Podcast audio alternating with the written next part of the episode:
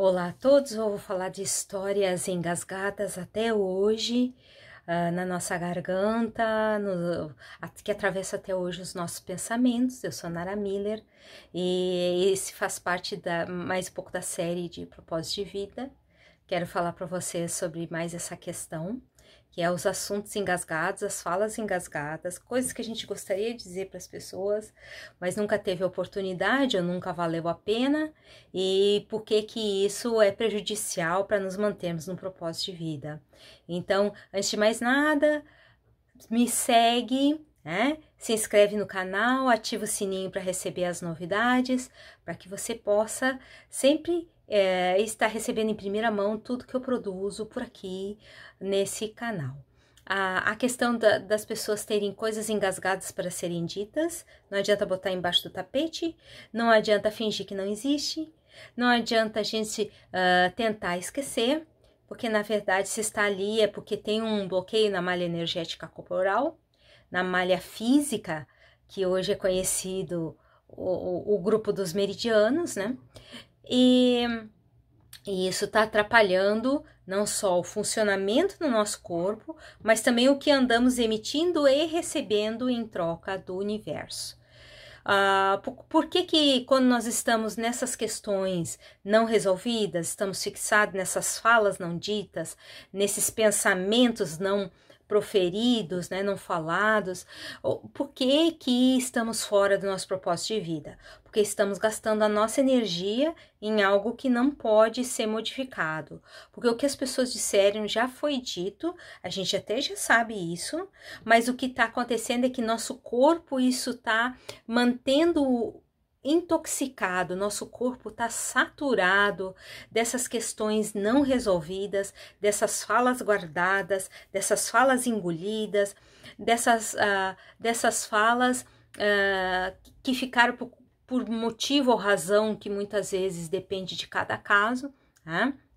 Às vezes para a gente querer ser o bonitinho ou a bonitinha, a perfeitinha, né? Para a gente não ferir as pessoas, e aí a gente vai uh, ficando com tudo isso guardado em nós, fazendo com que os nossos resultados vão ficando cada vez piores, e as outras pessoas estão lá tocando a vida delas, porque que a gente não consegue e, e elas vão avante, né? Tudo porque nós precisamos deixar isso fluir, sair do, dos meridianos, deixar isso ir embora Tá? E uma das maneiras é nós usarmos a técnica da, uh, do palquinho. A técnica do palquinho é a melhor de todas nessa hora.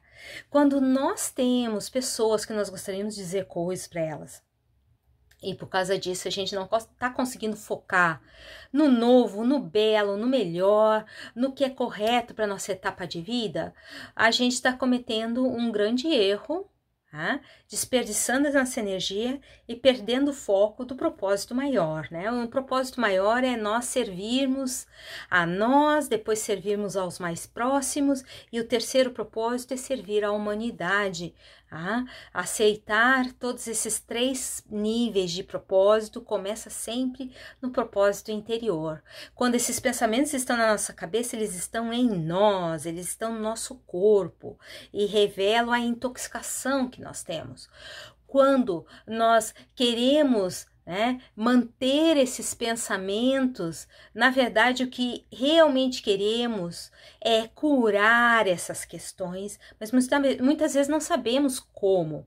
Então, eu recomendo a técnica do palquinho, que você vai imaginar a pessoa na sua frente e vai lavar a roupa suja emocional. Você vai falar para essa pessoa tudo que você pensa, tudo que você sente, como a pessoa agiu, o que você tá, não está de acordo, né? Todas as, uh, as verbalizações que foram armazenadas em você, guardadas, escondidas, e para não parecer injusto, para não parecer que a gente é uma vergonha, para porque também se sabe que o outro não vai mudar, né? Indiferente qual seja, para ser o bonitinho, indiferente qual seja a razão, é importantíssimo que nós sejamos o agente de limpeza interior.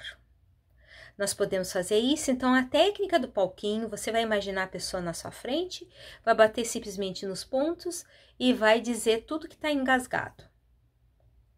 E vai observar a, a, como a pessoa se apresenta quando você diz isso e como você se sente com o que ela diz. Tá?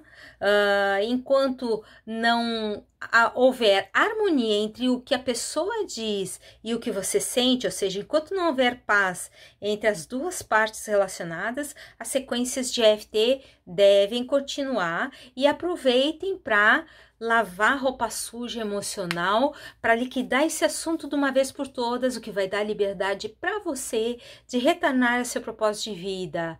Não só curar as suas feridas, que muitas vezes é, um, é uma tarefa que se faz para a vida inteira, como também ir além, se permitir seguir, viver, valorizar essa existência, validar o tempo que você tem nesse corpo ok? Então, nós estamos aqui com esse propósito.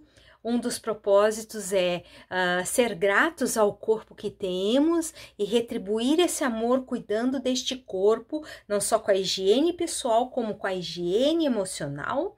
E tudo isso propiciado com a FT, os toques suaves e as afirmações. Mais uma vez, sou Nara Miller. Foi um prazer ter passado essas informações para vocês. E se gostou do vídeo, curte e comenta. Grande beijo. Tchau.